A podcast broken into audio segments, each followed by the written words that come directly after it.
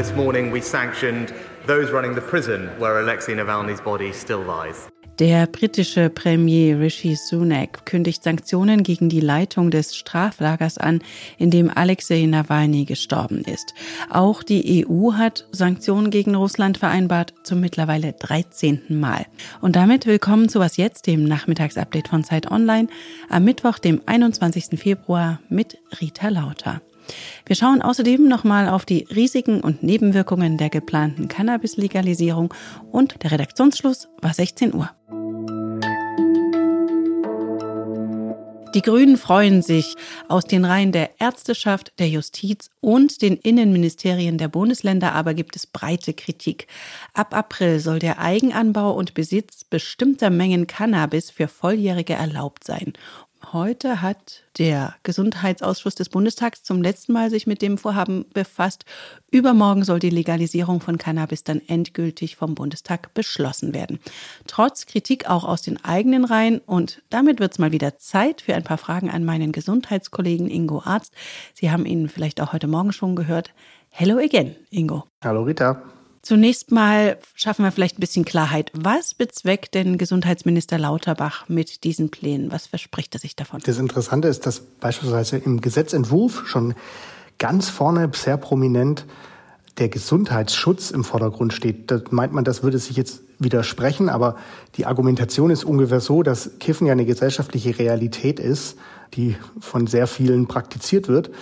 Und im Moment muss halt zum Dealer gehen, wenn du was willst und du weißt nie, was du bekommst. Also stell dir vor, Alkohol wäre illegal und man müsste es beim Dealer kaufen und du würdest dann irgendwas bekommen. Das könnte den Alkoholgehalt eines Bieres haben von fünf Prozent oder den Alkoholgehalt eines Schnapses von 30 Prozent oder es könnten sogar irgendwelche anderen Stoffe als Alkohol drin sein. Und das Problem hast du beim Gras. Da sind dann teilweise künstliche Cannabinoide mit drin.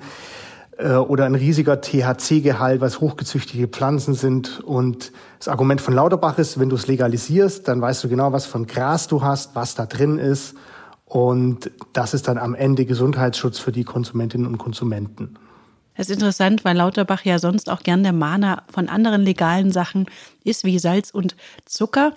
Seine Pläne sind ja auch in der eigenen Partei umstritten. Der Vorsitzende des Innenausschusses im Bundestag, Castellucci, ein Genosse von Lauterbach, will dagegen stimmen. Was sind denn die Vorbehalte auf der politischen Ebene? Ja, Castellucci und auch andere befürchten eben, dass das mit dem Jugendschutz nichts wird, dass es eben durch die Legalisierung das Signal gibt, das ist ja gar nicht so schlimm, das Kiffen, und es das deshalb auch verstärkt Jugendliche machen.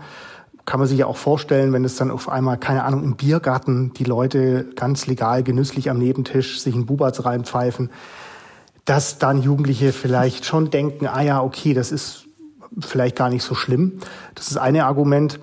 Und das andere ist auch die Frage, wie du Dealer dann noch verfolgen kannst. Ne? Also ein Schwarzmarkt wird es wahrscheinlich immer noch geben. Künftig darf dann jeder Erwachsene mit 50 Gramm Gras in der Tasche legal rumlaufen. Wie willst du denn da noch einen Dealer festnehmen, wenn der mit 49 Gramm rumrennt? Das sind so zwei der Befürchtungen. Ja. Was spricht denn aus medizinischer Sicht für oder gegen eine Legalisierung? Also wenn wir auf Erwachsene gucken, so über 25-Jährige, spricht eigentlich gar nichts dagegen. man muss es klar sagen, dass Cannabis nicht so gefährlich ist wie Alkohol. Also besser kiffen als saufen als Erwachsener, wenn man schon Realitätsflucht betreiben will.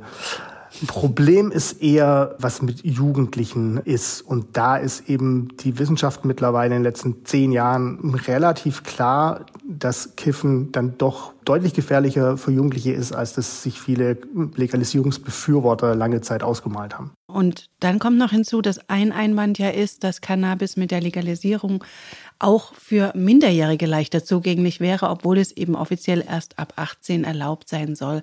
Laut einer repräsentativen Umfrage machen sich drei Viertel der Eltern Sorgen, dass Cannabiskonsum bei Kindern und Jugendlichen das Gehirn schädigen könne. Das klingt jetzt nicht ganz unberechtigt nach dem, was ich von dir gerade gehört habe. Ja, es gibt da gute Forschung dazu. Man hat beispielsweise Langzeitstudie macht, wo man einfach Heranwachsende, die, die Gehirne gescannt hat, bevor sie quasi angefangen haben zu kiffen. Und dann hat man die lange Zeit beobachtet und danach sie nochmal ein MRT gelegt. Und man sieht eben, dass Minderjährige, die viel kiffen, die haben so Veränderungen im Gehirn, im präfrontalen Kortex, da ist Emotionskontrolle und so weiter drin. Also es gibt schon deutliche Hinweise, dass Cannabiskonsum in die Entwicklung von jugendlichen Gehirnen reinpfuscht. Die große Frage ist allerdings, wie viel muss man kiffen, dass das passiert? Deswegen stehen wir insbesondere auch den mutigen Frauen und Männern, den vielen, vielen Kindern bei, die seit zwei Jahren nicht normal zur Schule gehen können, die seit zwei Jahren aus ihrem Land vertrieben sind, die seit zwei Jahren tagtäglich mit der Angst aufwachen, ob sie morgen noch leben. Das hat die deutsche Außenministerin Annalena Baerbock vorgestern gesagt und jetzt folgen allerdings eher symbolisch Taten. Die EU hat sich heute kurz vor dem zweiten Jahrestag des Überfalls Russlands auf die Ukraine auf weitere Sanktionen gegen Russland geeinigt. Damit wird unter anderem die Liste der Personen und Einrichtungen länger, deren Vermögenswerte in der EU eingefroren werden. Neue weitreichende Wirtschaftssanktionen sind allerdings nicht geplant. Auch die Briten haben heute weitere Sanktionen gegen Russland verhängt. Anlass ist der Tod des berühmtesten russischen Oppositionellen Alexei Nawalny. Im Westen schreiben viele den Tod Nawalnys dem russischen Regime zu. Das hat heute auch der CDU-Außenpolitiker Norbert Röttgen im Bundestag ganz deutlich gesagt. Alexei Nawalny ist in einem russischen Straflager grausam ermordet worden. Diese Ermordung war selbstverständlich Chefsache. Putin ist der Täter auch dieses Mordes. Und die britische Regierung hat beschlossen, dass fünf Leute, die das Gefangenenlager jenseits des Polarkreises leiten, nicht mehr nach Großbritannien einreisen dürfen. Etwaiges Vermögen im Vereinigten Königreich wird eingefroren. Wie lange kann sich Thomas Tuchel als Trainer der eigentlich so erfolgsverwöhnten Bayern eigentlich noch halten? Das haben sich viele Fußballfans gefragt in dieser durchwachsenen Saison, die für Bayern-Fans natürlich schmerzhaft, für viele andere, geben wir es doch einfach mal zu, endlich mal wieder spannend ist. Denn sie könnte seit mehr als zehn Jahren die erste Spielzeit ohne Titel für die Bayern werden. Im DFB-Pokal sind sie beim Drittligisten Saarbrücken ausgeschieden. Im Achtelfinale der Champions League müssen sie für einen Viertelfinaleinzug ein 0 zu 1 aus dem Hinspiel bei Lazio Rom aufholen. Und in der Bundesliga ist den Münchnern Bayern Leverkusen weit enteilt. Andere Bayern-Trainer mussten schon bei einer weniger schlechten Bilanz gehen. Aber heute hat der FC Bayern bestätigt, dass Tuchel nur noch bis zum Saisonende bleibt. Tja, der Verein oder der Trainer? Wer trägt jetzt eigentlich die Verantwortung für die Misere? Dazu hat mir mein Kollege Oliver Fritsch eine Sprachnachricht geschickt.